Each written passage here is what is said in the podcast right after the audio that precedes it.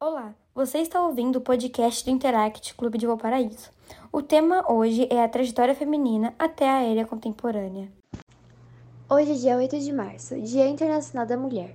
Mas você sabe por que essa data foi justamente escolhida? Bom, não é uma história com final feliz. A narrativa mais conhecida é de operárias que teriam movido carbonizadas em uma fábrica têxtil de Nova York, por causa de um incêndio supostamente provocado pelo proprietário como forma de expressão a graves, o que teria acontecido no dia 8 de março de 1857.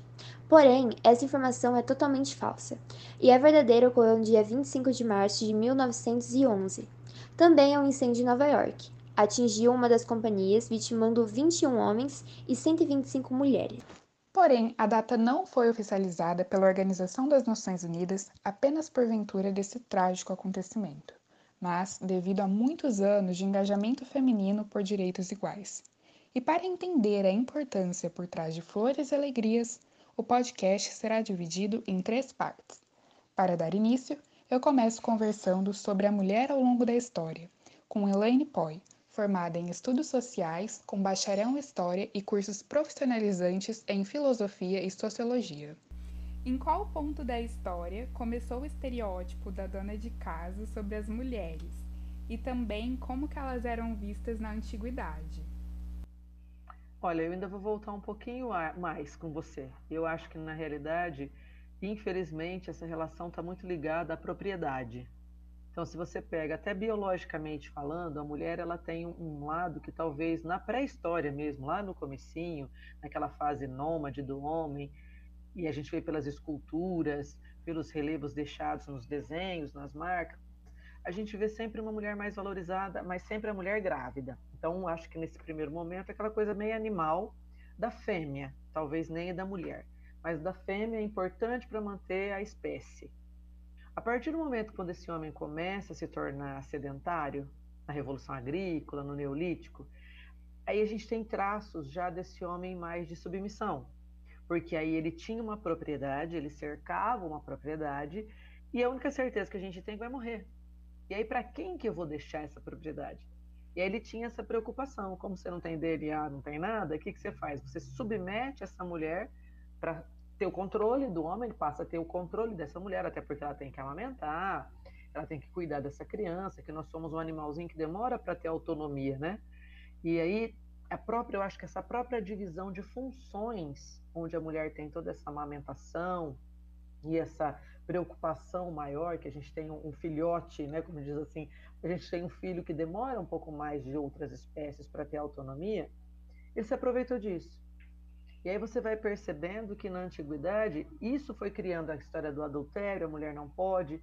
Então, historicamente, talvez, né, talvez até sociologicamente, analisando junto com a história, a gente perceba que é muito mais fácil você ligar essa dominação machista, dominadora, patriarcal as questões de propriedade. Porque esse homem saía, era dono, cercava, para quem que ele ia deixar quando ele morresse. Então você pode perceber que a partir daí, até matar a mulher, acho que na verdade a gente pode ir numa antiguidade não tão antiga. Se a gente pega na literatura até século XVIII, XIX, inclusive no Brasil, quantas vezes a história mesmo tão polêmica, né? se da Capitu, se traiu ou não traiu, não é?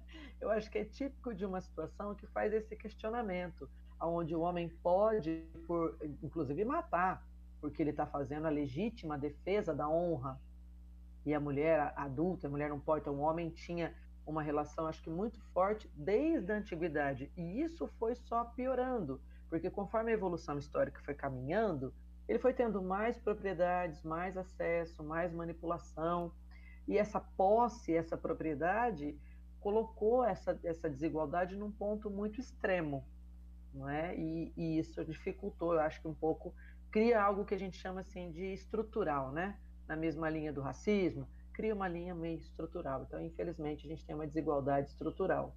Durante a urbanização das cidades, as mulheres elas começaram a também participar da renda familiar, porque elas se tornaram operárias. Como elas eram recebidas nesse meio de trabalho e quais consequências elas serem operárias trouxeram? É, aí a gente já vai pegando uma mulher que sofreu, inclusive acho que você pode, dentro desse operário, até a participação das mulheres em processos das guerras mundiais. de quanto as mulheres trabalharam, porque o homem ia para o campo de batalha, quanto as mulheres foram essenciais. Mas acho que desde que ela insere no mercado industrial, na primeira revolução industrial, ainda no século XVIII, você vê só pela desigualdade de salário. Pelo fato dela ser mulher, ela já recebe metade que o homem. Porque ela não tem o sustento da casa. Então, é o que eu falo para você: são muitos estereótipos. O homem, que era o dono, que sustentava a casa. Então, a mulher, só pelo fato dela ser mulher, mesmo fazendo as mesmas horas de trabalho, o trabalho da mulher foi fundamental. Né? Tanto que depois as participações na vida urbana, na parte operária, nos processos de guerra, ela começa a enxergar o seu valor.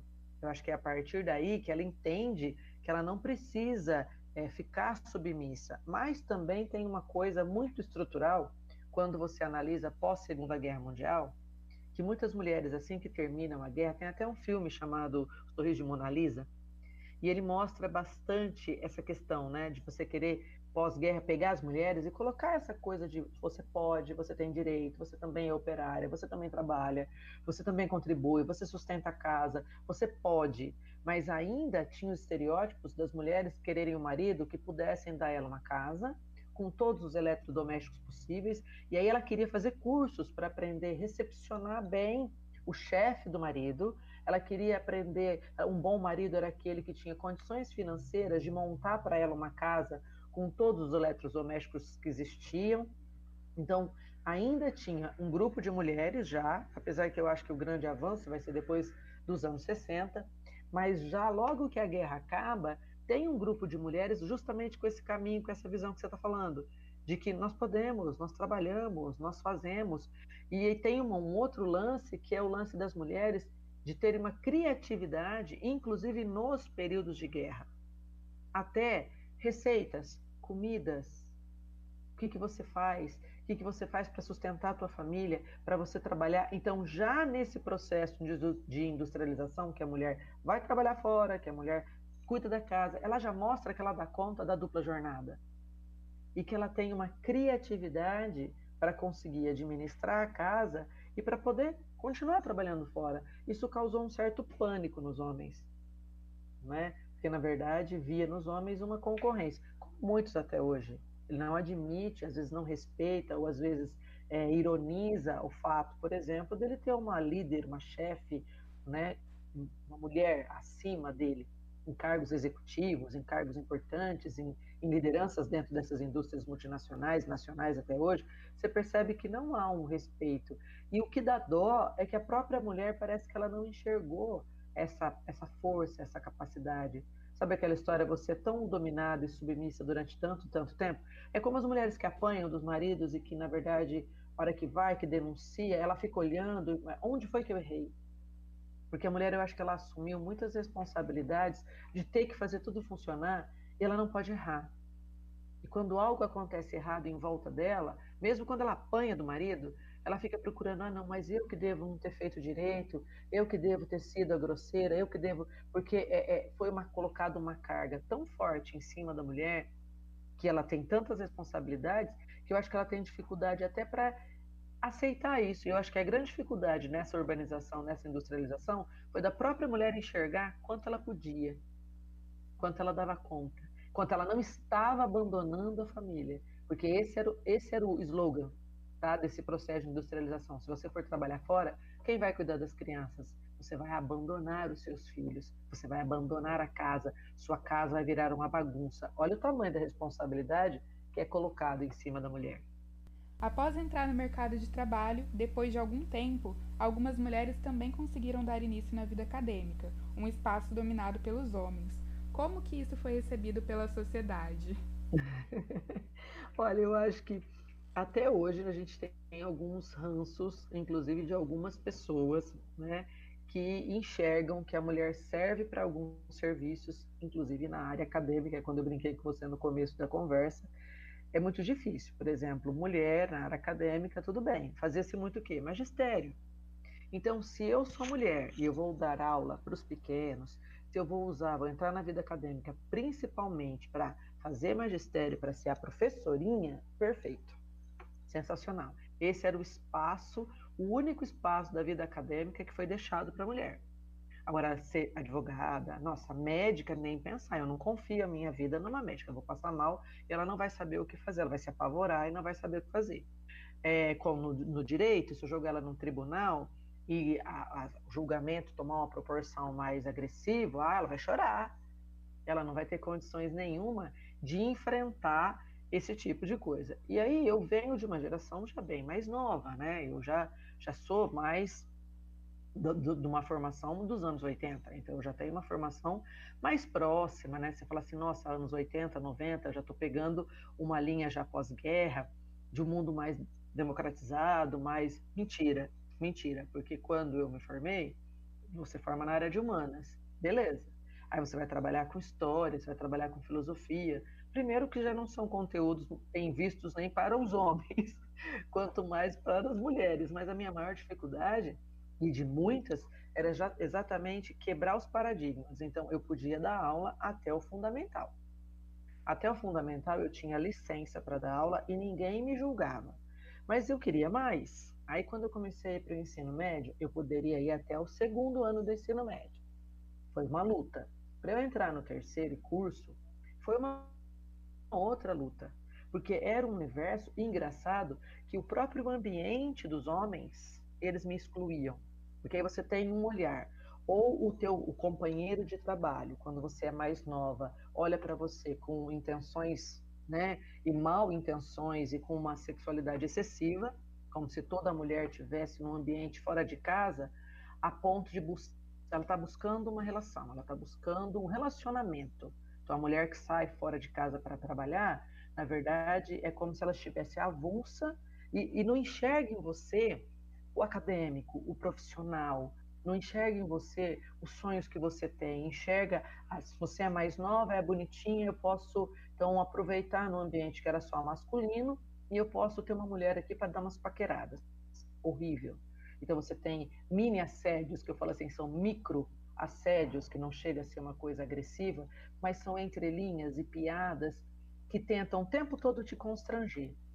O tempo todo e, e muitas mulheres, e muitas até da minha geração, desistiram do ambiente justamente por conta disso. Porque ou eles são extremamente grosseiros, ou eles são extremamente. É, os assuntos deles são extremamente vulgares até para o nosso ambiente, para a nossa conduta, e, e, você não sabe se ele está tentando brincar de macho alfa ou se ele está tentando te excluir do espaço.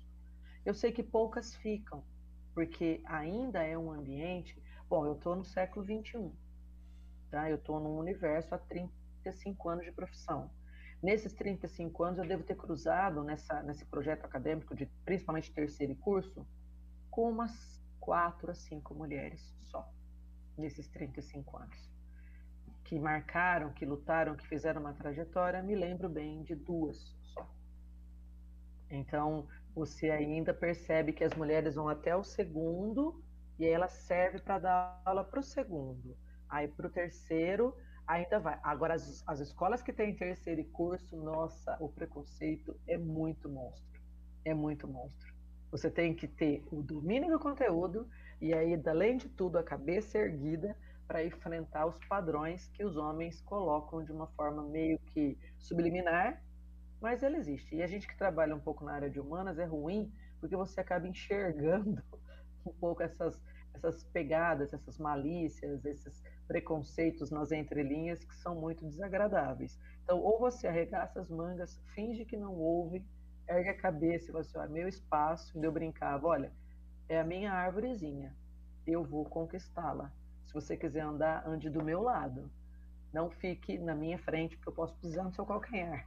Então, fique do meu lado, né? Mas era um leão por dia. Não vou dizer para você que foi fácil e nem vou mentir para você que no século 21 é 100% é, tranquilo. Não é 100% tranquilo. E, e, na verdade, eu acho que a pandemia ela vai nos trazer algumas mudanças nesse sentido, porque vai ser obrigado a despertar o trabalho, o conteúdo, é a essência de cada um. E aí é o espaço que eu acho que a mulher deve crescer. A gente sabe que o voto feminino foi conquistado muito recentemente ainda, né? Tipo, há pouco tempo. Como é esse voto feminino impactou o mundo, impactou assim a política O que, que falta ainda? Olha, eu acho que na verdade impacta, mas impacta pouco. Porque na verdade, quando você vota, você tem o exercício da cidadania, que também vem depois da Segunda Guerra Mundial, né? que de fato isso vai, vai crescendo no Brasil a partir de 1946, então isso vai crescendo muito a partir da Segunda Guerra Mundial, aí já em 48 essa questão dos direitos humanos, eu já começo dentro dessa linha a discutir coisas dentro de novos movimentos sociais que vão me levar a discutir pela primeira vez as questões de gênero, de feminismo, de igualdade, mas tem uma lacuna aí, porque não adianta eu ter uma cidadania se eu não tenho grandes candidatas e se às vezes quando eu tenho mulheres no parlamento, fala para mim uma senadora de força, de peso, uma deputada realmente de força e de peso, eu tenho mais esperança nessa geração que vem, dos 30 para baixo. Para cima, eu acho que ela, ela tem tantas marcas, tantas cicatrizes, que eu acho que ela não vai ter força para peitar um universo tão já carcomido, apodrecido e tão fortemente masculinizado e que fechou tantas as oportunidades para elas. Agora, a geração dos 30 para baixo, eu acho que vai realmente impactar. Porque não impacta se você vota em homens. Qual é o impacto de você votar se os candidatos são homens? Então, eu acho que é uma reflexão que a mulher precisa fazer. O espaço dela está atrelado à mudança de lei, à mudança de legislação. A gente não pode mais brincar de uma luta. Essa luta ela precisa ser constitucional. Ela precisa ser uma luta legal. Eu preciso de espaço, eu preciso de, de direitos, eu preciso de igualdade, eu preciso. Só que isso vai precisar de, de legisladores com esse olhar. É? com esse olhar. E a gente conseguiu, você sabe que a gente conseguiu alguns avanços na legislação graças a a, a, a, a você ter uma, uma, entrar nessa política nova, alguns homossexuais. Você sabe que isso foi absurdamente bom para as mulheres, porque uhum. eles têm um olhar que é um olhar dos dois lados. Então, impactou, eu vou te dizer, talvez tenha impactado mais a participação legislativa dos homens homossexuais do que efetivamente, assim, em algumas regiões, em alguns países, da própria mulher que ainda tem uma participação pequena. Porque o homossexual ele tem uma sensibilidade e muitas vezes uma doçura no olhar que é muito semelhante à da mulher. Então ele tem uma sensibilidade que tem ajudado. E isso você pode ver. Primeiro nós tivemos homossexuais, até os coitados que eram obrigados a, a não assumir, né? Mas mesmo quando você não, não sai e não assume, as suas escolhas, as suas decisões, é inevitável. Você tem aquele olhar que é um olhar mais sensível da vida, né? E, e, isso, é claro que a gente sabe que tem exceções, lógico, mas de maneira geral, isso você sabe que isso abriu mais espaço para as mulheres. Porque aí você começou a ter brechas na lei, as mulheres entenderam que elas podiam e, e, aí isso vem, tanto que você vai conversar com a mulher, ela fala assim, nossa, eu preciso de um amigo homossexual. Porque, na verdade, ele tem um olhar masculino, mas ele tem a doçura do feminino. E ele impulsiona os dois lados. Engraçado, né, que às vezes as pessoas não têm essa, essa, essa visão da comparação, de como eles são importantes até para a construção dessa transformação. É como se fosse a passagem, sabe? Para que a gente possa realmente, num outro momento, entender e ter uma diversidade. A hora que eu entender a necessidade da diversidade, eu acho que a mulher assume, mas também é um caminho sem volta, tá? Quando a mulher assumir, os homens vão precisar trabalhar muito.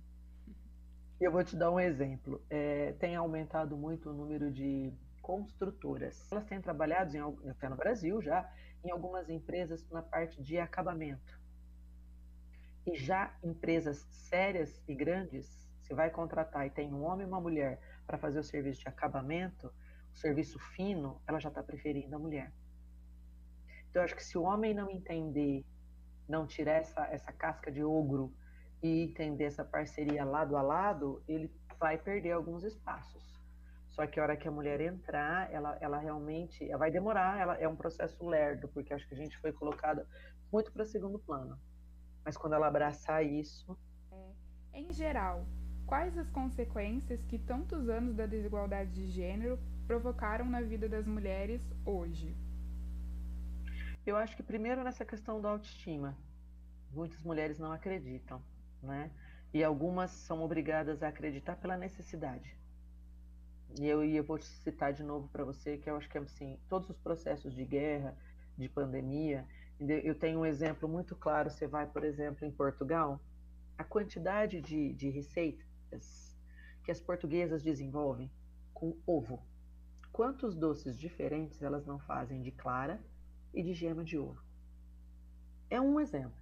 E de tantos outros. Quando você tem vários processos de crise, de dano, de criatividade, como nós estamos passando agora, a mulher ela, ela ficou muito tempo, viveu muito tempo submissa, e isso atrasou muito só que eu vou te dizer de novo, é doído, a pandemia é doída, ela está sendo doída, ela vai nos deixar marcas em muitas famílias, infelizmente famílias inteiras têm, né, ido a óbito, que é uma coisa muito, muito triste. Mas é, esse sofrimento é, vai fazer com que a mulher se mexa. Porque isso não sabe quando você abate tanto antigamente no, no animalzinho no circo, que você não precisava nem amarrar ele com corrente, que ele já não fugia mais. Então a mulher ela foi ficando num lugarzinho, eu não posso, eu não consigo, ai meu, meu marido me trai, mas ele tem necessidade, aí ele faz é porque eu mereço. Ela foi ficando tão tão pequena, tão servir, ai a janta, a roupa, ela ela entrou num lugarzinho, né, que já vem dos anos 60 e a gente tem mulheres, né, como Simone de Beauvoir, e você tem mulheres que vêm já na literatura, que vêm nos espaços acadêmicos, lutando por uma, por uma igualdade, buscando espaços. Então, já existe uma, uma construção nova para tentar tirar esse atraso. Agora, o caos, o caos que a gente é, tem hoje, porque a gente já viveu outros momentos de caos. Aí você fala assim, Lene, mas por que, que em outros momentos de caos a mulher não teve esse boom? esse avanço, esse domínio, ela não perdeu essa submissão e ela se arriscou mais. Mas eu não tinha essa conexão, por exemplo, que você está fazendo. Uma menina, quando você se tornar mulher, você não vai ser uma mulher como eu sou, como a geração da minha mãe, as próximas. Você já tem uma postura de mulher diferente. Você já está lutando pelo teu espaço e não está buscando que ninguém dê o espaço. Você está lá construindo o seu numa visão de não passar por, por cima de ninguém, porque nós temos espaços para todos. Então nós precisamos de um elo, tem alguns focos masculinos que a mulher precisa, porque a gente faz cinco, seis coisas ao mesmo tempo e o homem é mais focado. Então, na verdade, o que a gente precisava era de uma parceria, de um olhar feminino e de um olhar masculino. A gente precisa de um olhar do hétero, do trans, a gente precisa de todo mundo. Acho que é a diversidade que constrói. E a mulher vai passar agora, só que agora ela tem as redes sociais, agora ela tem uma outra informação que antes nós não tínhamos. Então, se não tinha, se você não ia para o mundo acadêmico, você não tinha informação. Hoje você tem e vários grupos e vários apoios nas redes sociais e muitas coisas no acesso livre na mão. Todo mundo hoje tem um celular e você consegue muita informação e a necessidade que nós estamos passando e vamos passar ainda por uns dois ou três anos de transformação. E aí você vai perceber que o papel da mulher é fundamental para a manutenção do equilíbrio da casa. Mesmo agora, se a mãe ela desequilibra muito, com exceções, lógico que tudo tem exceções, mas a mãe ajuda no equilíbrio da casa, ela ajuda em fazer as coisas darem, as coisas renderem, na criatividade, na alegria, na harmonia do pai que chega cansado, preocupado com as crises, com tudo, no filho que está né, preocupado com aquilo que está tudo bagunçado no universo dele. E aí ela vai fazendo isso, e ela tem que trabalhar online, e ela percebe que ela pode.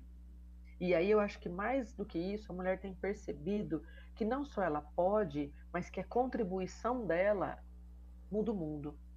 Esse olhar né? Que, que o olhar da mãe não é um, um olhar de submissão, é um olhar de grandeza, porque quem olha para o outro com o olhar de mãe tem um olhar fraterno e de amor que é muito sublime. Você pode ver que é difícil um pai abandonar. Não, o pai às vezes abandona. A mãe é muito difícil. É muito difícil. Ela passa fome junto, ela sofre junto. Então eu acho que esse olhar fraterno, a mulher está descobrindo que ela pode ter a força, ela pode ter o olhar fraterno, o lado a lado. Também não acredito no feminismo extremo que submete ao homem e faz as coisas é, tão erradas quanto o homem fez. Eu acho que é um universo de, de alianças e parcerias. E essa tecnologia, a juventude. Eu acho que as mulheres jovens é que estão inspirando e dando confiança às mulheres mais velhas. São espaços como esse que você está criando, que o outro cria aqui, que mostra que essa mulher pode. E a própria tristeza que nós estamos passando, e todas as vezes que tem guerra, se você vai olhar o papel da mulher, a criatividade feminina, a força que ela tem que tirar, a proteção que ela tem, mas ela não tinha isso. Ela achava que ela só servia para cuidar da casa. Hoje ela descobre que ela pode, ela pode ser é, presidente, ela pode ser eleita, ela pode, ela pode ser o que ela quiser. Porque quem dá conta de fazer todas as funções que ela dá com esse amor todo, ela faz o que ela quiser, tanto quanto homem. Nós podemos fazer o que a gente quiser, é assim, o sonho de, de construir um mundo melhor é uma parceria. Eu acho que ele, eu, né, a gente fala muito daquela filosofia africana do Ubuntu, né, que fala assim, nós, né, estamos juntos, somos nós, pão nosso.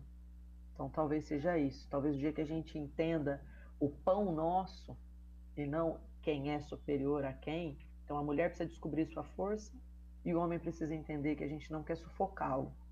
A gente quer estender a mão. Eu acho que quando isso for entendido, que podemos juntos, não somos concorrentes, nós não estamos em, em lados opostos, nós estamos na mesma luta, e se nós nos unirmos, a juventude ganha, tem mais alicerce, o mundo tem mais esperança. Eu acho que, infelizmente, o ser humano ele é movido pela dor, né? O ser humano ele não muda se não for pela necessidade. Isso é histórico, desde a pré-história a gente só conquista coisas quando a necessidade nos sufoca. E eu acho que esse momento de necessidade, que eu vejo muito com tristeza, provocação, né, provocado por muitas pessoas no mundo, mas eu também vejo a natureza, eu vejo o universo dando uma ajeitada nas coisas, colocando as pessoas nos seus devidos lugares.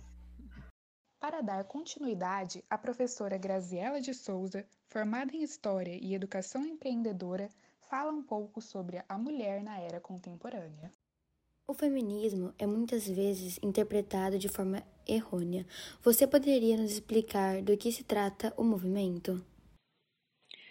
Eu concordo com você que o movimento feminista no Brasil ele é muito mal interpretado.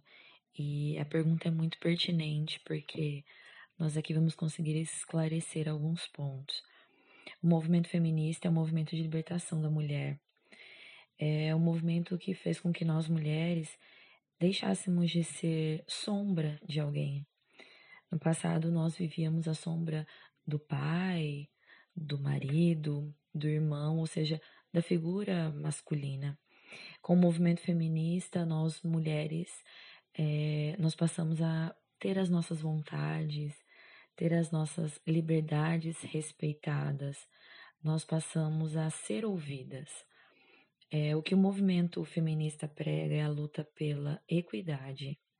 Nós não queremos ser superior a um homem, nós queremos apenas ter os mesmos direitos que ele. Nós aqui sabemos que você tem uma filha. Como é criar uma menina na sociedade atual? Falar sobre educação de filhos é algo bem complicado e delicado. Porém, enquanto mãe de menina, né, eu educo a minha filha para que ela cresça independente, para que ela tenha os, as suas vontades respeitadas. Porém, a conta não vai fechar é, se os outros pais não fizerem me o mesmo com os seus filhos, né? Então, se faz muito necessário que a nossa sociedade reflita sobre isso, que meninas e meninos aprendam em casa esses valores sobre respeito e empatia.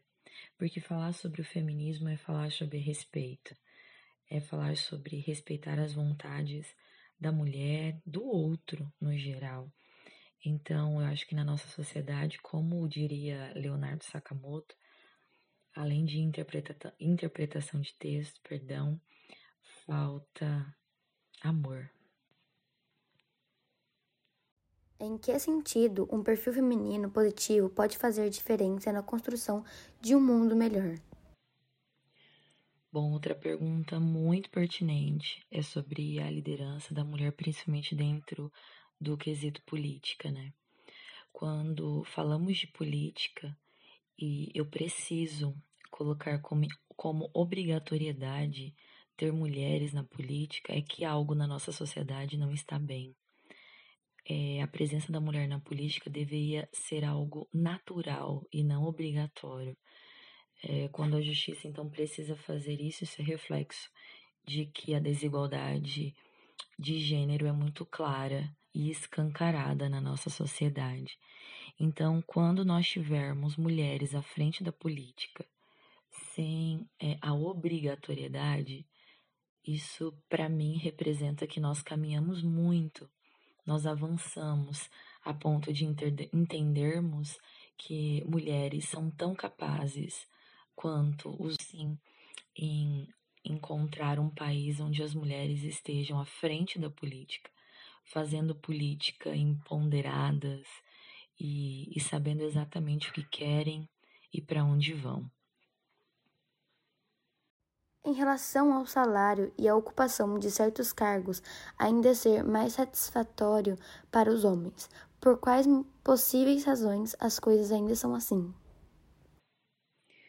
Bom, complementando a questão anterior, eu acho que é isso, nós mulheres não conseguimos ainda ter o reconhecimento, principalmente salarial, porque vivemos um machismo estrutural, né? As empresas, no geral, olham para nós mulheres como um peso, um peso financeiro, é, um peso da licença maternidade, ou um peso por termos filhos e eles acreditarem que vamos faltar no emprego, ou realmente por acharem que não somos capazes de sermos líderes, é, termos um bom salário, enfim. É, e aí, quem vai mudar essa sociedade somos nós mesmos. Então, nós mulheres precisamos ter os nossos direitos na ponta da língua, né? Conhecer os nossos direitos, lutarmos por isso, é, falarmos abertamente sobre é, a nossa. É, e fazer consciência, conscientização coletiva. É isso que nós precisamos fazer. E o que você considera que ainda não se modificou totalmente? Bom, é, muitas coisas ainda precisam ser modificadas, né? Ainda falta diálogo na nossa sociedade sobre essa questão feminismo, né? Muitas pessoas ainda olham para esse conceito como algo ruim, então ainda precisamos dialogar muito sobre ainda alimentamos essa cultura machista que traz esse humor tóxico, né? Que onde os programas de stand-up ou algo do gênero nos diminuem, onde as músicas nos diminuem, onde as piadinhas de rua, né, nos diminuem enquanto mulher. Ainda somos julgadas pelas roupas que vestimos, ainda precisamos andar em grupo, porque temos medo de andar sozinha, ainda temos medo de ser vítimas e seremos julgadas ainda por isso. Então, precisamos avançar demais ainda nessa sociedade. O que você citaria como pontos que evoluíram na vida e carreira feminina desde que a data 8 de março foi instituída como Dia Internacional da Mulher? Olha, ao longo da história da mulher, né? Desde o episódio na fábrica de Nova York, onde as mulheres lutavam pelos direitos trabalhistas e acabaram mortas. No Brasil, na década de 50 a 60, onde as mulheres foram presas e torturadas pelo princípio de protestarem querendo a liberdade, né? É, nós percorremos um caminho longo. Algumas coisas conquistamos com muita luta, como a chegada da mulher ao mercado de trabalho, como o direito ao voto, né?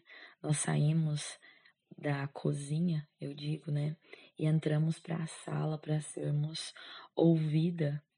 É, conquistamos também o direito de autonomia de nossas vidas, casar com quem quisermos, se quisermos, é, ter filhos, se quisermos também, né? É uma conquista em eu achar que eu quero uma vida sem filhos e sem casamento e tá tudo bem. É, conquistamos também a Lei Maria da Penha, apesar de, na prática, não ser tão eficaz quanto deveria, já que a violência doméstica é, mata muitas mulheres no Brasil.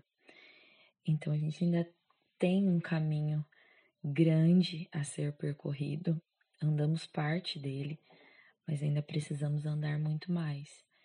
Então, eu penso que o 8 de março não é uma data para comemoração, é uma data para reflexão. É entendermos o caminho que vivemos até aqui e olhar para frente e analisarmos o que precisamos caminhar ainda para chegar até o topo dos nossos objetivos, que é a equidade. Finalizando, nós falamos sobre a mulher e a questão racial, com Edna Aparecida Cardoso, formada em História e Pedagogia. Você acha legal nós mulheres falarmos sobre o empoderamento feminino? Claro, eu acho muito importante que nós mulheres lutem pelos seus direitos. E o meu sonho é que a sociedade finalmente perceba que onde tem mulher tem luta, tem perseverança, tem história e acima de tudo tem resistência e força. Então eu acho muito importante mesmo essa luta pelos direitos. Qual mulher você gostaria de homenagear neste 8 de março e por quê? Com certeza minha mãe, Manu, porque ela representa a força e a resistência deste presente século. E olha que ela tem 83 anos e eu admiro pela forma, né, da que ela resiste a tudo, a força que ela tem de lutar, de sonhar, apesar da idade. Então, com certeza seria minha mãe. Durante sua jornada, sendo uma mulher madura, independente e que ocupa um cargo importante, você sentiu muita dificuldade por ser uma mulher negra para chegar aonde você está hoje?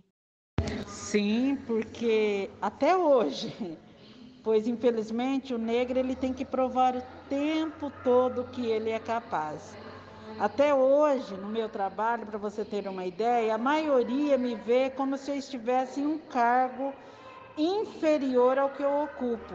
Então, você vê que eh, desde a minha adolescência até hoje, eu estou com 56 anos, eu enfrento esse problema. E a maioria dos negros enfrentam este problema. Você sendo vice-diretora, quais são as ações que você realiza na escola para falar sobre a vulnerabilidade não só da mulher, mas sim das mulheres negras principalmente?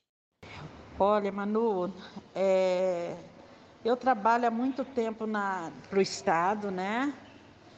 E, e é um, trabalhar com os alunos é o que eu mais gosto. Eu gosto desse contato corpo a corpo com eles, de conversar. E, e algo que eu converso muito e trabalho com ele é a questão da autoestima. Tanto é que eu trabalhei por seis anos como vice-diretora do programa Escola da Família onde o meu trabalho era trabalhar essa questão da vulnerabilidade, trazê-los para praticar esporte e com palestras sobre autoestima, sobre é, como se portar né, dentro de uma empresa. E, e eu fico muito feliz que eu eu sinto que eu plantei boa semente, porque eu tenho visto bons frutos dessa, dessa semente que eu plantei. Então, são alunos que hoje já estão trabalhando, têm sua moto, tem seu carro, está lá na usina há bastante tempo e eu fico muito feliz. E também um outro trabalho que eu trabalho na questão da vulnerabilidade, que eu tenho parceria com os professores e, é claro, com o aval da diretora da escola, Creus Irvolino, que é a questão do, do alimento, né? Porque é, essa forma de eu aproximar do aluno, isso me faz eu saber o que está passando no dia a dia dele, né? E eles acabam desabafando e através desse desabafo a gente entra em contato com a família, a gente sempre está levando alimento, está levando roupas, é, material de higiene pessoal, às vezes até pagamos água, uma luz, isso tudo através de doação. Então a escola, eu vejo que ela tem essa função é, de trabalhar, cada um trabalha em determinado, determinado é, setor mas no final há um conjunto que soma e faz com que a escola consiga bons resultados em rendimento escolar. E, então, é, é, a minha função na escola é praticamente essa, de trabalhar com os alunos justamente essa questão da vulnerabilidade. Como bônus, perguntamos a seis mulheres o que o dia 8 de março significa para você em uma palavra? Força. Luta. Superação. E representatividade. São coragem e luta. Superação. O 8 de março não é apenas uma data de comemoração, mas também de reflexão sobre a luta para o que nós, mulheres, já conquistamos e o quanto ainda precisamos percorrer para alcançar a igualdade. Meu nome é Gabriela. E eu sou Manu. Meu nome é Roberta e as mulheres entrevistadas para a última pergunta foram Ana Clara Cardoso Celino, Ana Laura Salesse, Rafaela Marim, Cristiane Caldeira, Maria Luísa Della Major Pereira, Célia Della Major Pereira. O site Brasil Escola foi utilizado como fonte para o nosso trabalho. Para acompanhar mais, siga-nos nas redes sociais: Facebook Interact Clube de Valparaíso, Instagram, arroba Interact underline Valpa e Twitter, arroba IC underline Valparaíso. A gente fica por aqui e até a próxima. E um ótimo Dia da Mulher.